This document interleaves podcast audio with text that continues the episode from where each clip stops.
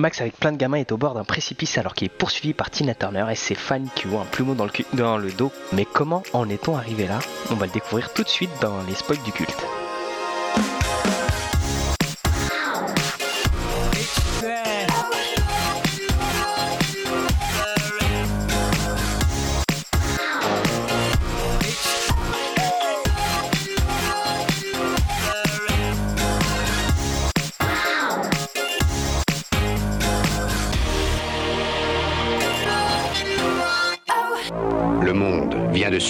L'épreuve du feu.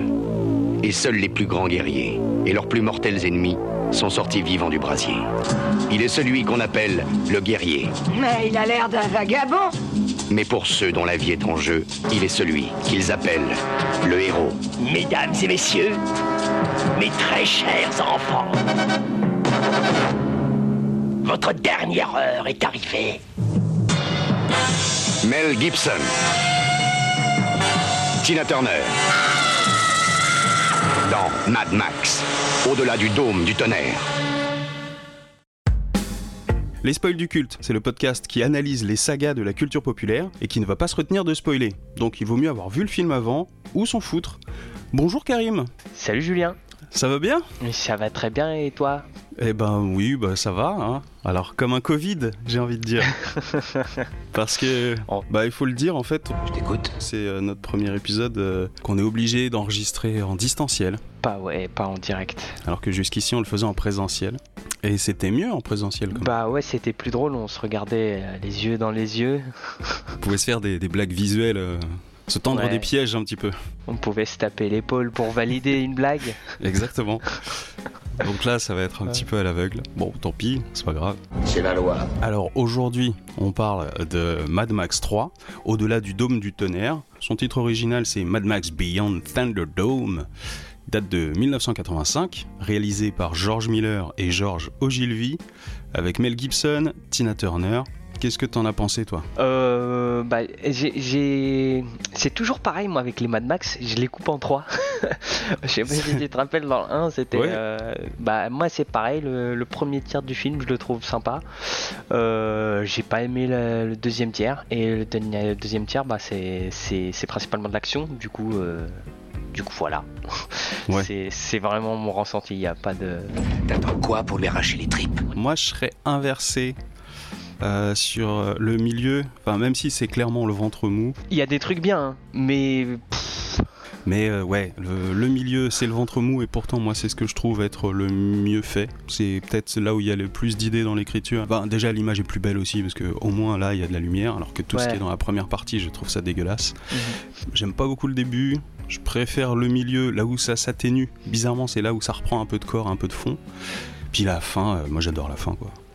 Ah ouais Bah ouais, moi je la trouve délirante. Elle est vraiment délirante. Oui, elle est drôle. Elle est- Ouais, c'est ça. C'est aussi le problème Oui, du mais- film. hein. Mais voilà, c'est ça. C'est pour ça que j'aurais tendance à à pas dire que c'est bien parce que c'était c'est pas censé être euh, drôle quoi. Et c'est pas non plus un, un nanar. Ensemble, ils peuvent être redoutables. On change un peu de, de ton et d'ambiance dans celui-là, j'ai l'impression. Ouais, je, ouais, je ouais. trouve. Ouais, ouais, je suis d'accord. Je suis d'accord. Moi, je, je l'avais déjà résumé et je vais le résumer ici comme ça. C'est pas un mauvais film, mais c'est pas un bon film. Donc c'est un film un peu meh. Et ils sont aussi très arrogants. Moi, moi, il y a surtout deux trucs qui m'ont vraiment déplu. Euh, c'est de un, l'aviateur. Ça, c'est ma grosse déception du film. En fait, c'est un point noir à plusieurs niveaux. À l'intérieur du film, à l'intérieur de la saga et dans, dans la réalisation globale. Ouais, c'est- plus dans la, la saga moi, dont, dont je parle. C'est vraiment euh, ça qui me dérange. Et on a perdu le max fou, le max, euh, Ah bah oui. le max solitaire, le, ma- le fou calme, euh, le fameux fou Ouais, calme ouais, euh, dont on parlait. Et il, il- c'est plus le max des deux, des deux précédents. La folie n'est absolument pas présente dans ce film. À part juste vite fait, un petit moment si tu veux. Mais alors là, c'est encore à rustiner soi-même. Il y a peut-être un moment où on peut euh, plus ou moins dire Bah, que moi c'est la folie. Mais... j'ai l'impression que c'est le fan qui est en toi qui a réussi à trouver ce moment parce que moi j'en ai je l'ai pas vu hein. Non, mais c'est ça, c'est ça. c'est qu'en vrai, même moi, j'y crois pas. hein. Ouais, ouais. Même moi, j'y- je, me- je ne me crois pas moi-même là-dessus. Qui est le pigeon? Tu l'as maté en VO je l'ai maté en VO ouais Ok, bah, moi, comme toujours, je l'ai maté en VF.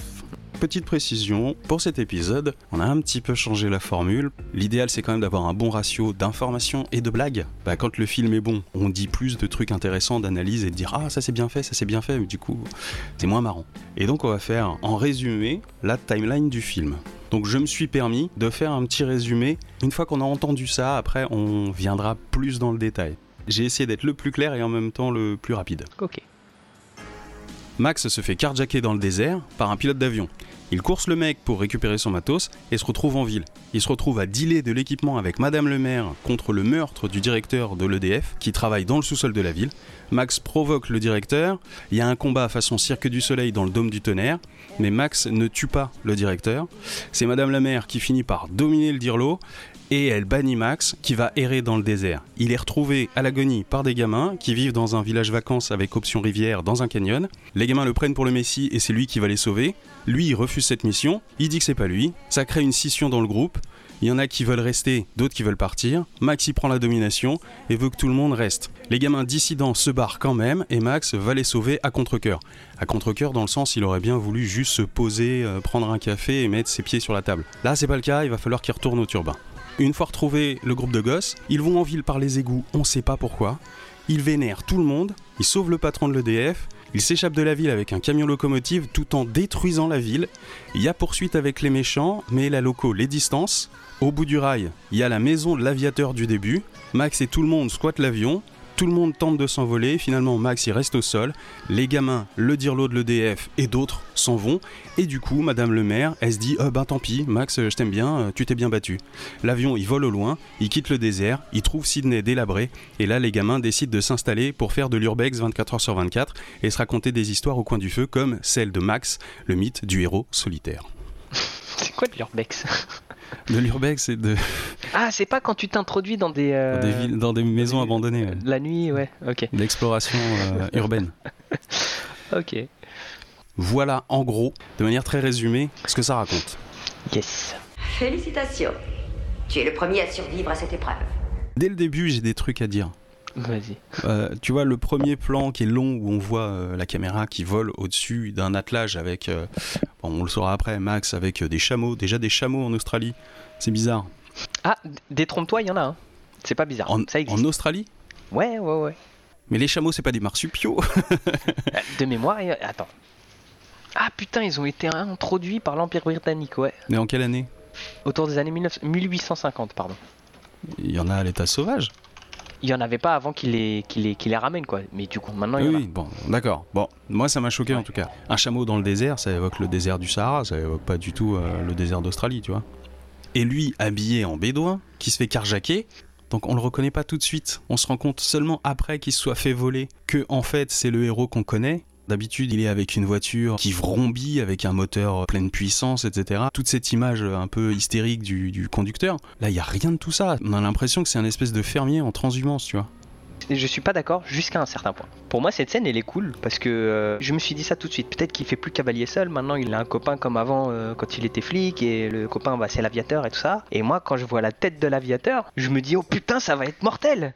Il va avoir un acolyte. En plus, avoir un avion dans ce monde-là, c'est. C'est le même acteur C'est- qui a ouais. un avion, donc il est dans les airs, donc il, il est dans le même rôle. C'est une évolution du personnage précédent. Il y a tout, il y a Oui, tout qui est là pour te dire putain, mais euh, maintenant c'est une équipe, c'est plus que Max, tu vois.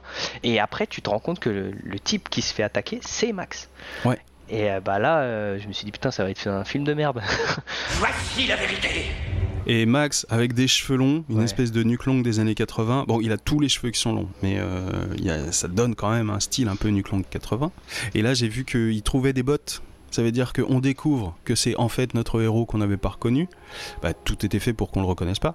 Et en plus, il commence à récupérer des éléments mythiques de son personnage. Je- Bah, il les avait pas d'avant. C'est comme si on avait repris les cartes, on les avait mélangées, on s'est dit ah, on va refaire une histoire, une trame narrative avec tous les éléments qu'on connaît, mais dans le désordre. Comment tu peux trouver un- une explication logique à ça? Le mec qui traverse le désert et puis il y a un checkpoint, il s'était laissé un checkpoint. Ou alors c'était les bottes qu'il y avait dans sa carriole que le mec a laissé tomber en se barrant. Mais du coup, c'est très mal expliqué parce que c'est pas visuellement expliqué ça. Ah, si, c'est expliqué.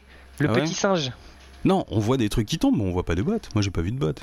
Ah oui, non, on voit pas des bottes, mais du coup, tu le. Ah, mais n'oublie pas que dans cette saga, on devine les choses. Il y a jamais rien J'ai d'explicite. pas payé pour utiliser mon rustinage dès le début. Hein. Bah, euh, pour moi, la seule explication, c'est le petit singe qui jette des trucs. euh, on- Pourquoi on sait pas, mais il jette des trucs. Par contre, petite question, le sifflet, il sort d'où? Il le récupère en même temps que ses bottes. Mais il le découvre. C'est ça aussi qui me fait dire. C'est pas un truc euh, genre, euh, c'est pas un souvenir de son fils ou de sa femme ou un truc comme ça. C'est vraiment un truc euh, random. C'est juste euh, Deus ex machina. C'est rajouté au chausse-pied. Quand tu le vois et qu'il le prend, tu te dis oh là ça, ça va resservir à un moment Oui, ou à oui. un autre. hein. J'avais un doute. D'autant plus qu'il les trouve exactement à l'endroit où il a ses bottes. Ouais. Ce qui me fait dire que ses bottes, elles étaient là avant que ses affaires ne tombent de sa carriole. Il a l'air de le découvrir. C'est mal visuellement mis en scène, Mm. quoi.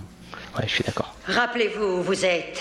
Le fameux pilote qui est joué par euh, Bruce Spence, qui était le comédien qui jouait le capitaine de l'aérogire dans le précédent. Il s'appelle Jedediah, si je dis pas de bêtises. Mais euh, à quel moment t'entends son prénom? Jamais. Jamais. Mais il s'appelle Jedediah. Moi j'ai vérifié hein, sur la fiche Wikipédia. Bah, il a un nom dans cet épisode-là, alors qu'il n'avait pas de nom dans le précédent. Mais c'était pas la même personne, attention. Bah, justement, j'y viens parce que tu vois que ce mec-là, dans la ville, quand Max arrive pour euh, récupérer ses affaires, euh, Jedediah, il le regarde au loin. Déjà, quand il l'a agressé, il avait son turban sur la tête, donc il n'a pas pu reconnaître son visage. Bah, comment il le reconnaît? C'est pas logique. Ça te laisse suggérer qu'ils se connaissent déjà d'avant? Toi, parce qu'à ce moment-là, t'en es encore au, au point où euh, ah putain, c'est c'est le mec. Personnage du précédent film. Et en fait, non. Ouais. Pourquoi est-ce que Max serait le personnage issu des deux précédents films, alors que lui n'est pas la suite logique du personnage qu'il incarnait dans l'épisode d'avant? Ça, bah, ça fait partie des choses qui m'ont beaucoup déçu, puisque ça aurait pu être cool que Max ait un fidèle acolyte. acolyte. Un dernier petit point juste sur cette scène du début, après on va passer à autre chose. Il utilise un truc que j'appelle moi la fonction du protagoniste. Proto c'est le premier et agoniste ça, a donné l'agonie, c'est celui qui souffre. Donc c'est le premier personnage qui souffre. A une mécanique d'empathie du spectateur qui est fabriquée quand on présente quelqu'un qui est en situation de douleur. Vraiment de- dès le début de l'histoire, dans les quelques premières minutes, on fabrique ça. Et là, je trouve qu'il l'a un peu utilisé. Sauf que on sait pas que c'est Max, donc l'empathie marche pas bien on s'en rend compte que après, bah c'est raté quoi. Ouais. Donc euh, voilà, le- le- le- la fonction du protagoniste, euh, elle est pas bien respectée. C'est du boulot de pro, hein. Du coup, on enchaîne, on enchaîne. Il arrive à Ouais, Bartertown. Les mecs, ils sont tous avec des, des protections de foot US. Oui. On se rapproche vraiment de, de la dégaine des, des mecs dans quel le survivant. La tenue de Max, elle évolue aussi. Mhm. On est un peu dans un euh, Prince of Persia du Kentucky. Trop bien cette image.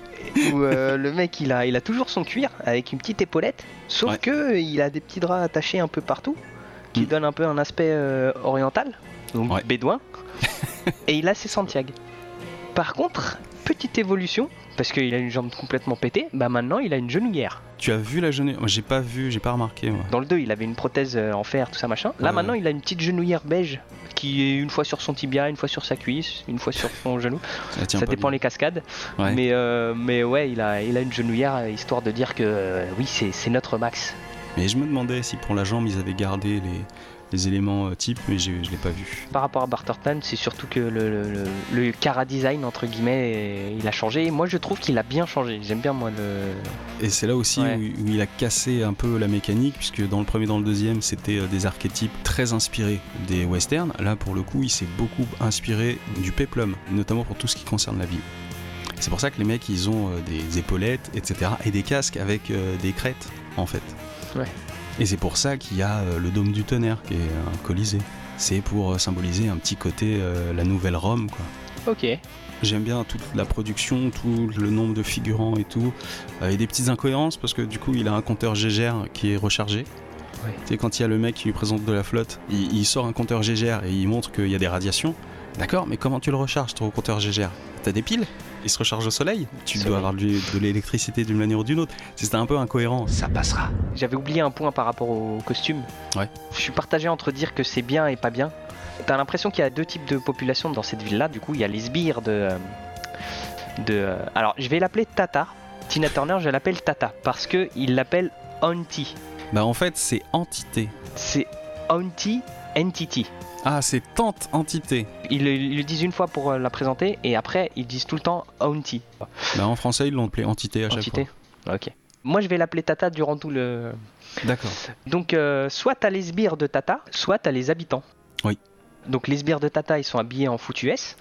Oui. Et les habitants, ils sont habillés en un peu euh, un mix entre Tarzan et Clochard, tu vois. Des Tarzan clochards. Si tu regardes bien, ils ont genre un peu des peaux de bête, un peu des vêtements délabrés et un peu des trucs récupérés. Enfin, ils ils ont pas une. euh, T'as l'impression qu'ils sont retournés un peu en arrière, tu vois. Ils ont des tenues un peu plus primaires et moins sophistiquées que, en tout cas, les gardes de Tata. Ouais. C'est cool parce que tu te dis, bah forcément, il n'y a plus de magasins de vêtements, donc il faut bien les faire soi-même. Mais je trouve que ça fait trop euh, au retour à l'état sauvage en trop peu de temps. J'ai toujours un peu un sentiment de, de cul entre deux chaises avec ce film parce que il y a un semblant de renaissance euh, en termes de civilisation. Mhm. Mais putain, et qu'est-ce qu'ils sont cons? La loi, elle se limite à deux slogans. C'est une civilisation débile. Je maintiens mon- le, le mot débile. Tu vois, euh, Master Blaster, Il s'appelle Maître Bombe. Maître Bombe, du coup, il s'appelle? Ouais.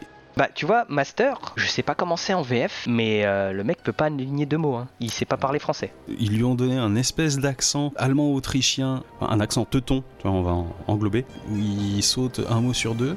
C'était très bizarre. Euh, Master Blaster, il, il me rappelait un peu aussi euh, Krang. Ah putain, j'y ai pensé. C'est tellement Krang parce que si tu regardes les gestes de Blaster, il bouge quand il faut bouger, mais sinon il bouge pas, tu vois. Ouais, Faut absolument que t'entendes sa voix en VO. Ouais. Parce que c'est exactement la voix de Krang en français.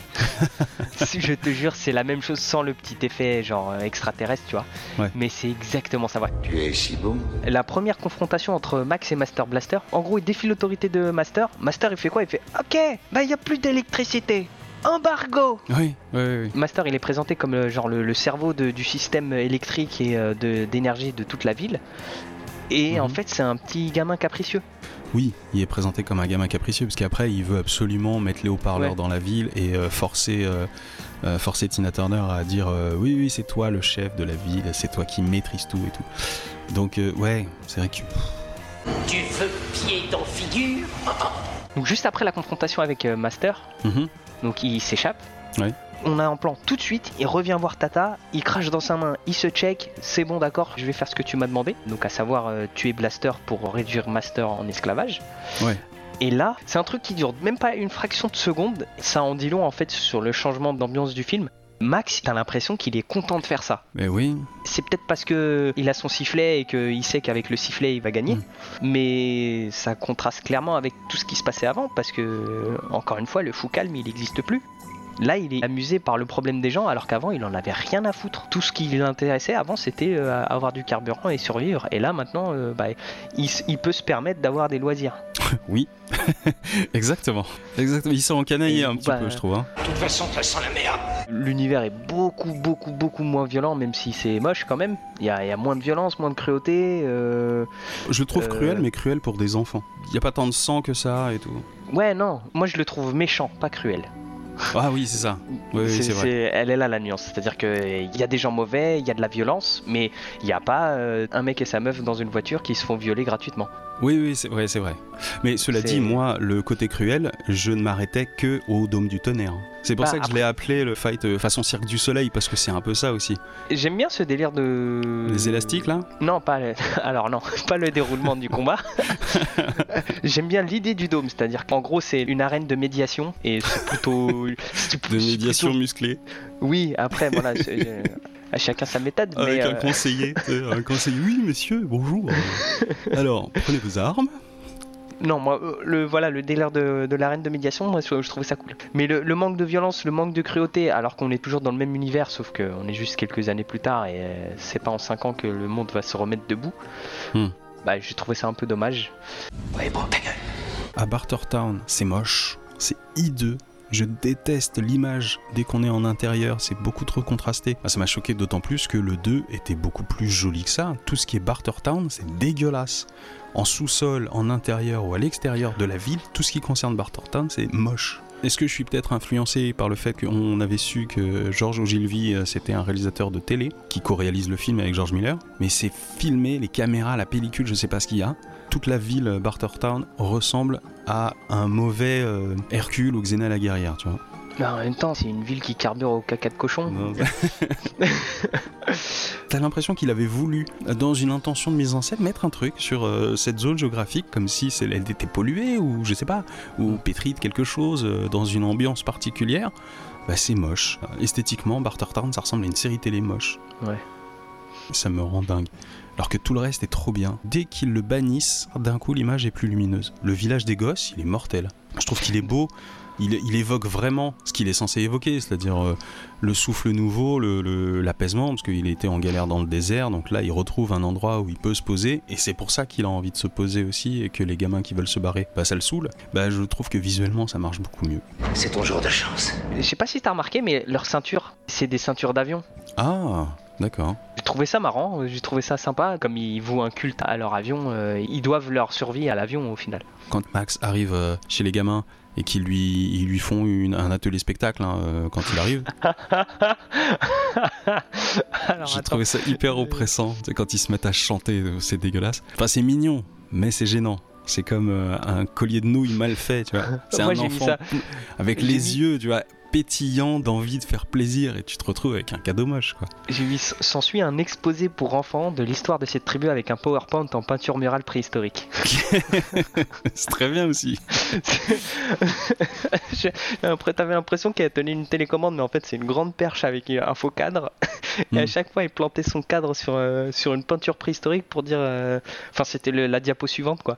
Ouais. Et ouais, les petits qui sont comme des. des, euh, on dirait une secte, quoi. Ouais, ils sont endoctrinés de ouf, ils connaissent le spectacle. Mais cela dit, les gamins, quand ils revoient le, le même spectacle 25 fois, ça Ouais. fait ça aussi. Oui, oui. Ils, ils connaissent les, les répliques par cœur, quoi. Puis quand t'es gamin, tu sais, tu peux regarder la même merde 100 fois, euh, t'es Ouais. toujours aussi amusé. Oui.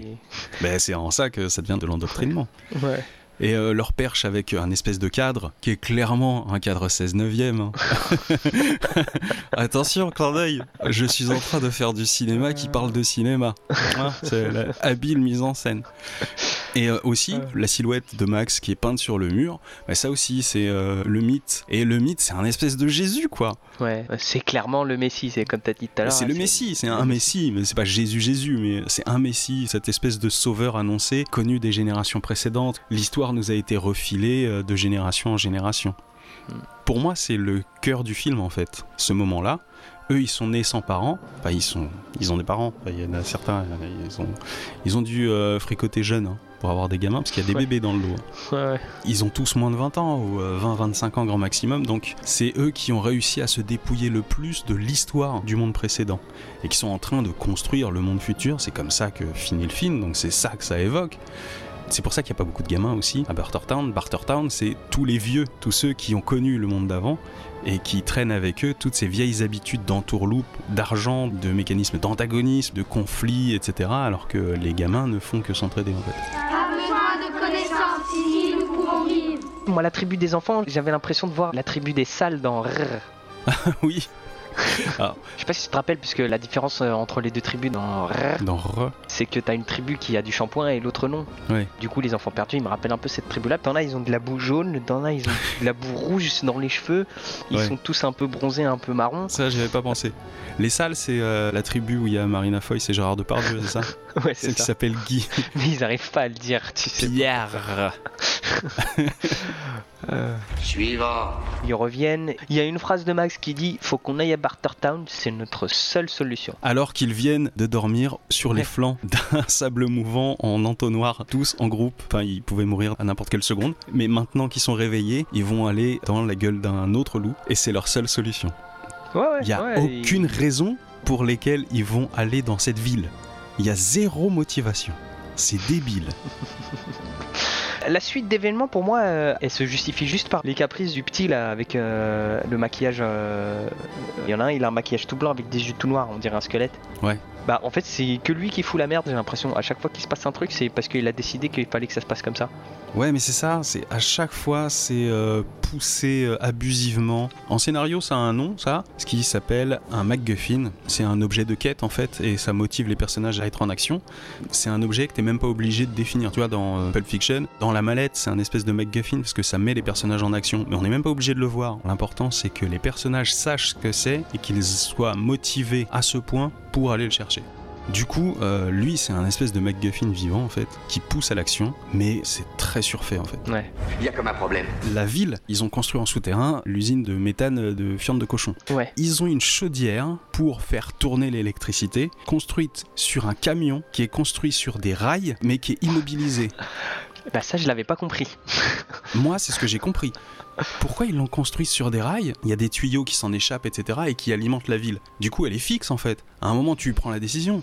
Soit tu construis un truc fixe, soit tu construis un truc mobile, mais tu l'ancres pas dans les murs. À n'importe quel moment, tu peux démarrer le camion et te barrer. Donc, détruire tout le truc. Parce qu'ils sont débiles. Non, mais au bout d'un moment, c'est plus une excuse, quoi.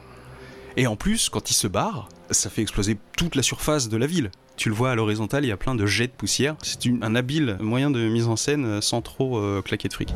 Peut-être que tu as quelque chose à troquer après tout.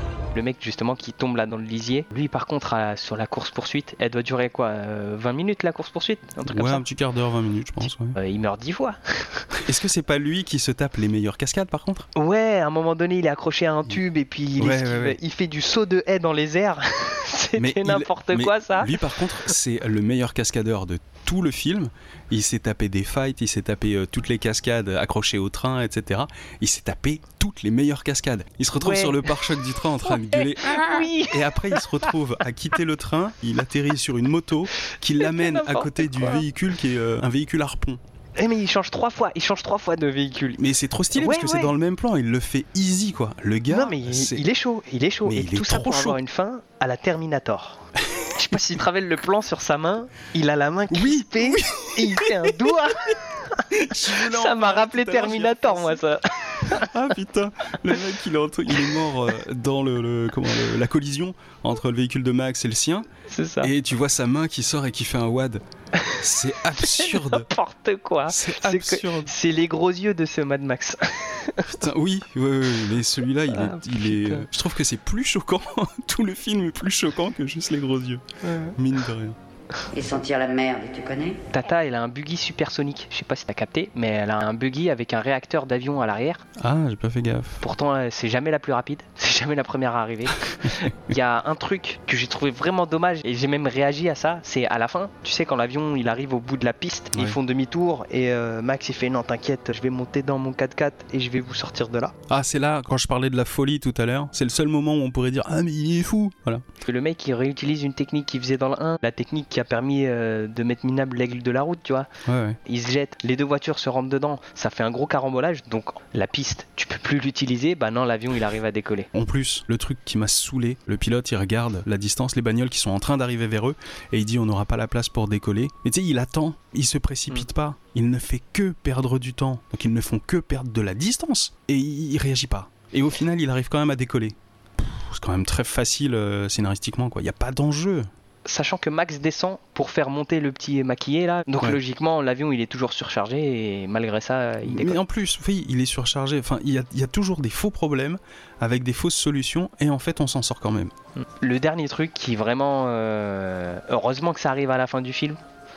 euh, avec euh, Tata qui vient le voir. Et, Alors, elle vient de se taper une course-poursuite. Elle a perdu X, euh, X Mais elle a perdu sa ville. Euh, elle a perdu le cerveau de sa source d'énergie.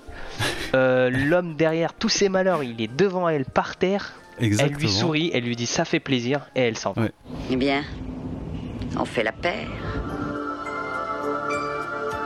Je voulais juste refaire un dernier point sur euh, les codes de la saga du coup, parce que les éléments typiques qu'on retrouve dans la saga, c'est vraiment ce côté cuir crête, Ouais. avec le blouson de cuir hein, de Max. Cuir crête, c'est le côté un peu euh, image ho- homo-érotisant, tu vois. Ah, ok. Dans le 2, c'était beaucoup plus assumé, c'était euh, fantasque, alors que dans le 3, c'est redevenu beaucoup plus sérieux et sage. Peut-être parce que c'était destiné à des gosses en fait. Sauf que c'était une histoire qui était tantôt trop adulte, tantôt trop enfantine. C'est vrai que dans celui-là, il n'y a pas d'épines.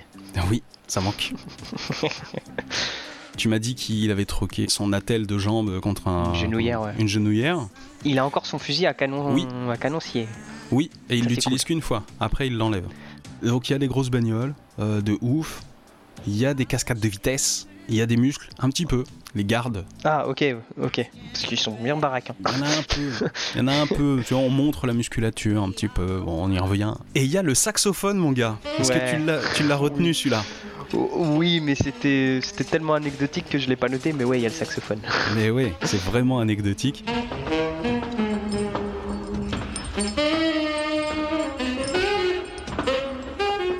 C'est bizarre, c'est pas le dernier épisode et pourtant on a l'impression de fermer un chapitre. Après, il avait peut-être été pensé comme euh, le dernier épisode. Je pense, ouais, ouais, je pense, je pense. Parce que d'autant plus que euh, dans la course-poursuite, à un moment, Max, pour récupérer une bagnole recouverte d'un tissu de vache, il est accroché par un mec, il est obligé de laisser partir son cuir.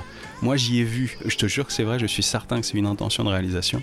Le réalisateur qui a dit que Max devait se délaisser des ornements de héros, des ornements de son mythe, pour continuer à exister, tu vois. Bah, il est obligé de laisser partir son cuir avec son épaulette, etc comme c'était un élément mythique du personnage, je me suis dit, bah, il est en train de, démystifier le mythe, quoi. Je sais pas comment dire, mais pour que le mythe y persiste, il faut forcément qu'il s'adapte.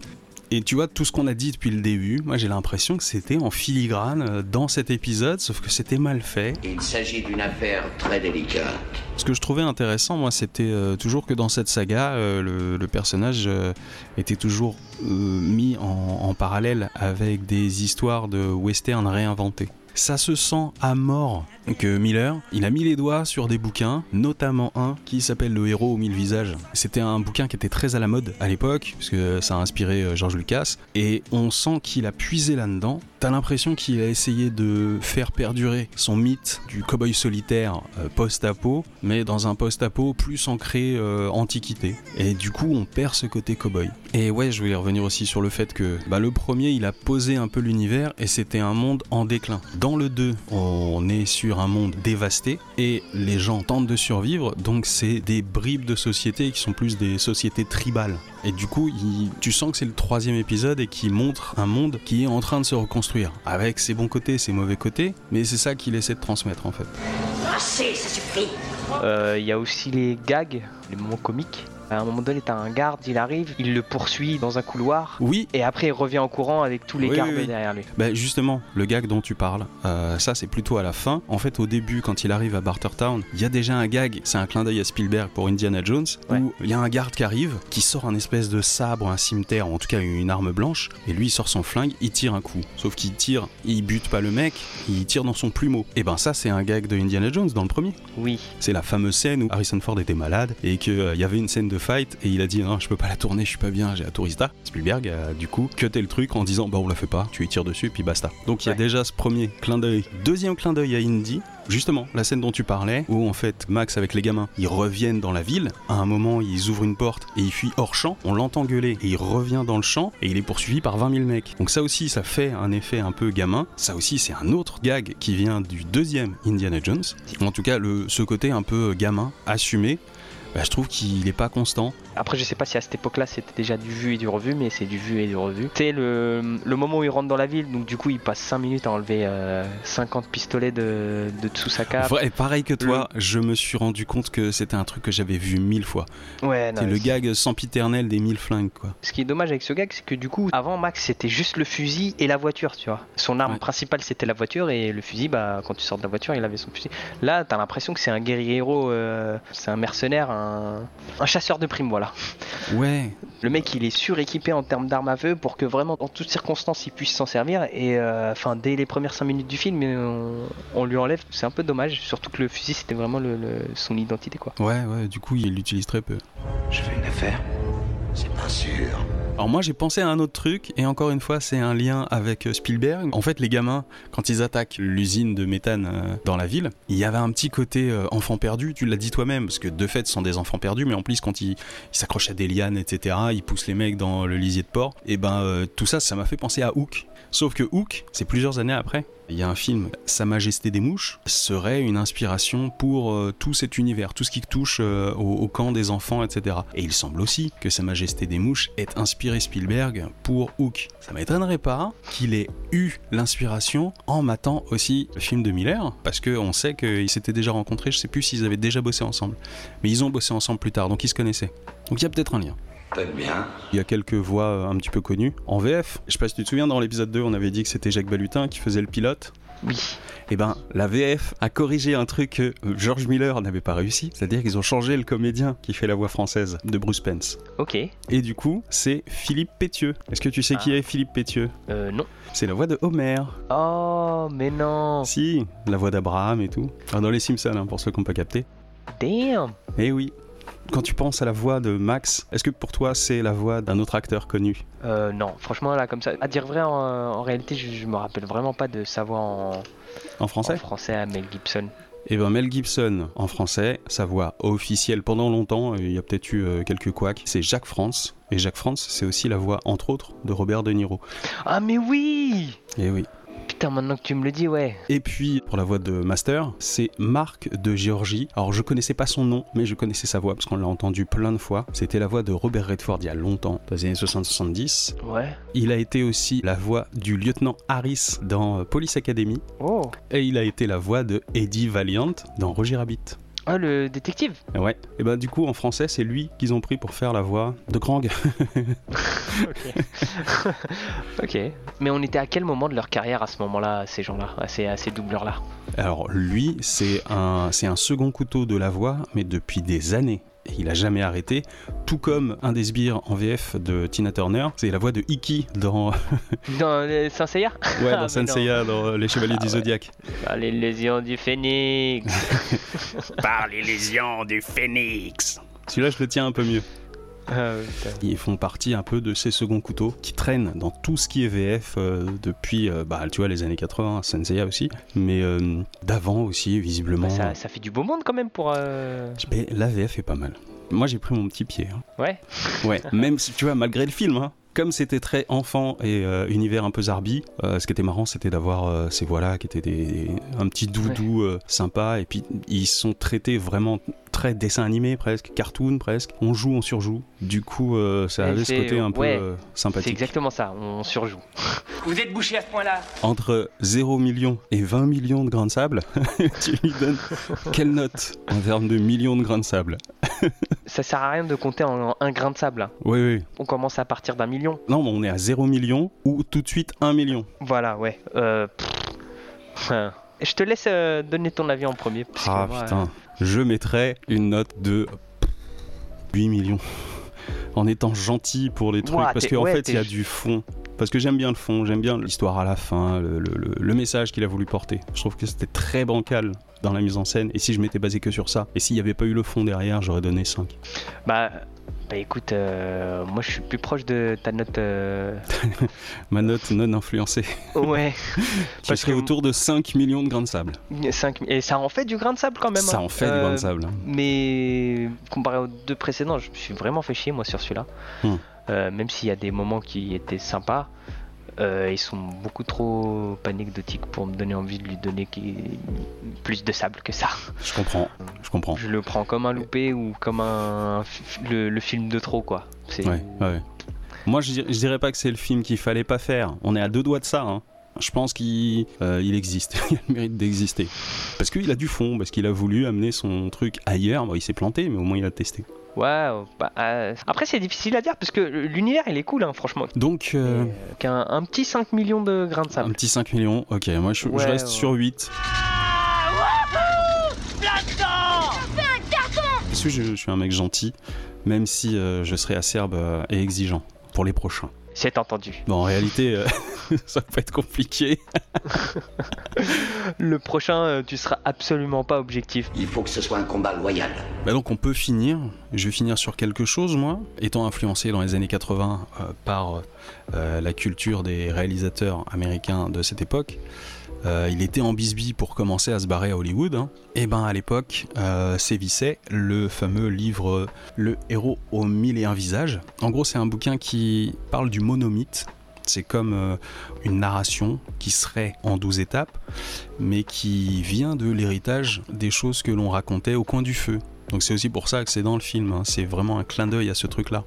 C'était euh, tout ce qui est de la tradition orale où on racontait les histoires à un feu. Quelqu'un raconte une histoire et puis dans l'histoire il y a des bons éléments, des trucs un peu sympas. Le mec il arrive à bien raconter, à poser de l'enjeu et il voit que le public réagit. Du coup le mec qui est là en spectateur, il se dit bah la prochaine fois que moi je la raconterai, j'ajouterai ça euh, à l'intérieur. Ou alors il, il récupère pour son histoire à lui. Soit il récupère l'histoire, soit il récupère l'artifice de mise en scène pour son histoire qu'il va raconter. Et c'est des éléments qui ont été repassés de génération en génération durant tout ce qui est de la tradition orale, donc avant les, les 5000 dernières années. Et le monomythe parle de ça. Les auteurs des bouquins qui traitent de ce sujet ont été récupérés dans toutes les tribus contemporaines, hein, africaines, asiatiques, etc. Dans toutes ces cultures tribales, tout cet héritage, ils ont été questionnés. Les histoires, tous les mythes qui étaient colportés par ces traditions orales, ils se sont rendus compte en les comparant qu'il y avait une structure qui jaillissait, qui était un truc en 12 étapes, donc ça a été schématisé. hein. Mais en gros, là où l'histoire marche bien, c'est quand on raconte d'abord un monde ordinaire, avec un personnage issu de ce monde ordinaire. Il y a l'appel de l'aventure, c'est la deuxième étape. La troisième étape, c'est le refus de cet appel à l'aventure. L'étape numéro 4, il rencontre un mentor. L'étape numéro 5, il passe le seuil, donc il y a un côté euh, impossible de revenir en arrière. Il y a l'étape numéro 6 où il y a les épreuves, les alliés et les ennemis. Il y a l'approche du cœur de la caverne, comme si la caverne, c'est un peu le sanctuaire de là où se trouve euh, le méchant ou le plus gros risque en tout cas. Euh, L'épreuve suprême, qui peut des fois être appelée la mort, c'est l'étape numéro 8. La récompense, qui peut s'appeler aussi l'élixir. Ensuite, il y a le chemin du retour, la résurrection et le retour à l'élixir. Et tout ça, ils se sont rendus compte que bah, ça existait dans beaucoup de narrations. Parfois, c'est pas toujours dans le même ordre. En général, le début est très très respecté dans cet ordre-là, ça marche bien. Et euh, la fin, des fois ça change, il y a des étapes qui sautent, etc.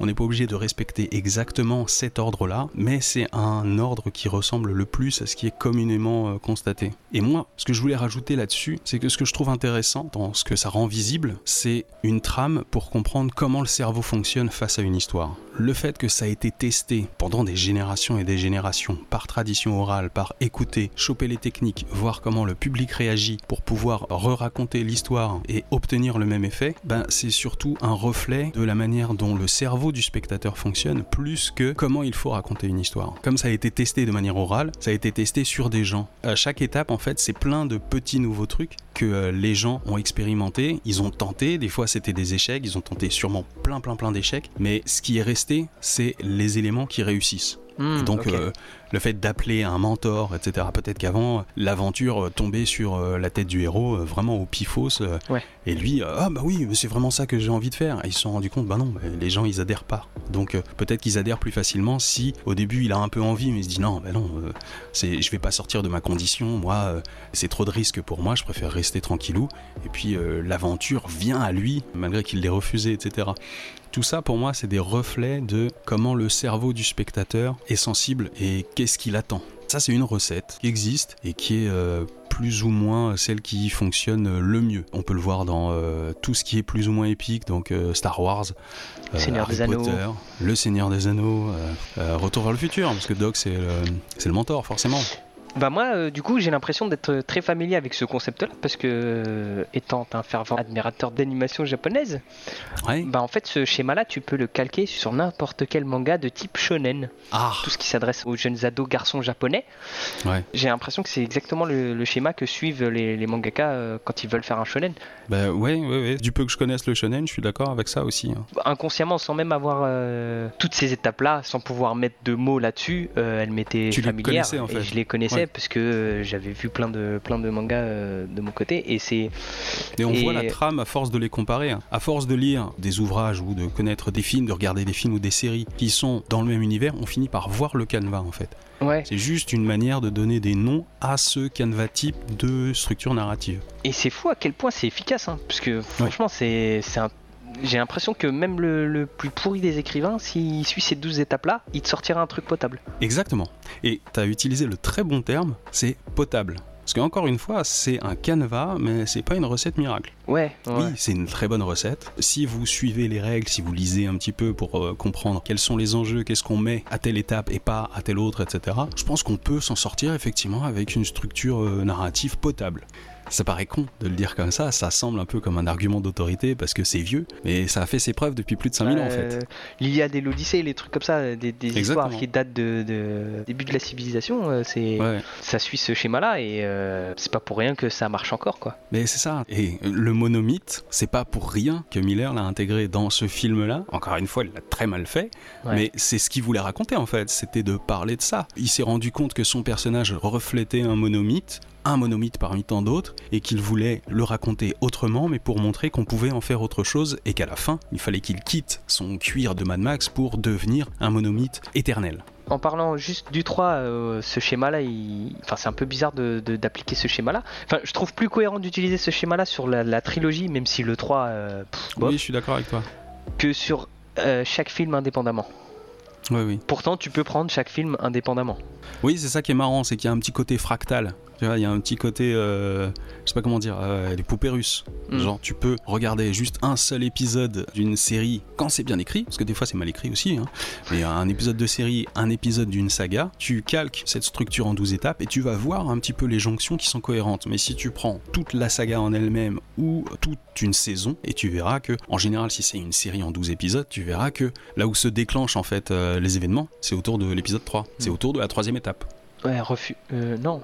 Si, c'est le refus de l'appel. C'est euh, Ah, la confrontation à quelque chose de hors norme et le personnage refuse. Donc c'est euh, l'élément perturbateur. Voilà, c'est le terme que je cherchais. L'élément perturbateur, tu verras qu'il arrive toujours au bout de entre 15 et 25 minutes dans un film. Il arrive souvent à l'épisode 3 ou 4 selon le nombre d'épisodes dans une série. Peut-être 2 si c'est une série en, en 8 épisodes par saison. Mais tu verras que c'est des archétypes qui sont présents systématiquement. Effectivement. Et ce que tu disais est vrai, il y a ce côté fractal de tu peux regarder juste un épisode avec cette grille ou tu peux regarder toute une saison avec cette grille. C'est très marrant. J'ai trouvé un lien. Comment faire un film.com. Ils prennent en- comme exemple euh, Retour vers le futur. Ben oui, Du coup, ouais, c'est marrant. Le troisième étape, le refus de l'aventure. Pour Marty, c'est le moment où il est face à Biff alors qu'il lui a explosé la voiture. Il voit son père se faire maltraiter par Biff, mais Marty ne dit rien. Surtout lorsque Biff lui fait face et lui dit Tu veux ma photo banane? exactement. Alors encore Ouais. une fois, c'est à géométrie variable, c'est à interprétation. Il y en a qui vont voir des étapes qui commencent à tel endroit et pas à d'autres, etc. Mais c'est un canevas euh, modulable. C'est juste que faut garder en tête que c'est pas un canevas sur lequel il faut vraiment s'appliquer à respecter les règles. Ouais. En gros, les règles, elles sont modifiables. L'important, c'est de comprendre l'effet que ça fait dans la tête du spectateur. Et c'est ça qui est le vrai guide, en fait. C'est le reflet de ce que le public a envie de voir et ce sur quoi il va accrocher.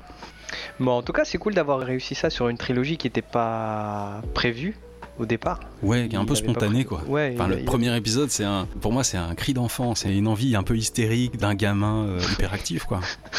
c'est marrant comme métaphore. Il était plein de, plein d'énergie, euh, comme on dit, plein de foutre et d'hormones, et, euh, et il a tout mis dedans. Et le 2, c'est surréaliste de voir que il a su digérer euh, l'énergie du premier et il l'a distillé pour en faire quelque chose de bien. Le 3 est décevant. Mais c'est pas un mauvais film, hein. Je dirais bâclé, moi, franchement, je dirais bâclé. Ouais, Il- peut-être, ouais. il- Moi, je trouve qu'il y a des détails qui sont bien, mais c'est que des détails, malheureusement. Ouais. En fait, c'est des idées mal racontées. Mais c'est ça, c'est ça. C'est exactement ce que je pense. Je Ouais. n'y a, il pas besoin de se lancer dans, dans une grande tirade, c'est des idées mal racontées et Ouais, ouais. Il y a un problème de forme plus que de fond, et c'est ça qui est décevant. Et puis de toute façon, on sait qu'il sait faire maintenant. Hein? Tu vois où je veux en venir? Est-ce que ce serait du teasing? Par exemple. bah non, mais c'est évident, c'est évident. Attendez, vous allez voir. Bah on va se retrouver euh, pour la suite, forcément.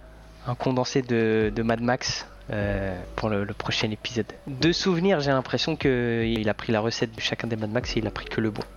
Ouais, exactement. Ben on en reparle au prochain épisode, hein. Ah ça c'est sûr. On est là pour ça.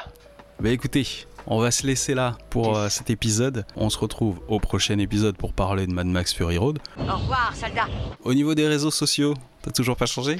Je suis toujours un asocial euh, numérique. Ah, dommage.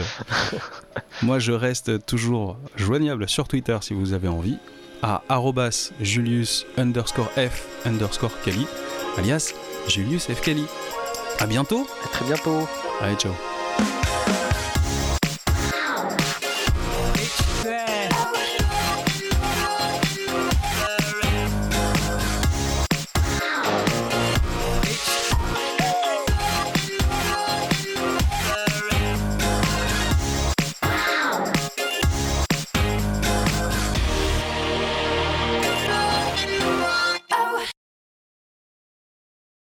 Un bédouin, des cochons. Et, Ah les, putain, et les potes de, et les potes de Mimi Siku. c'est trop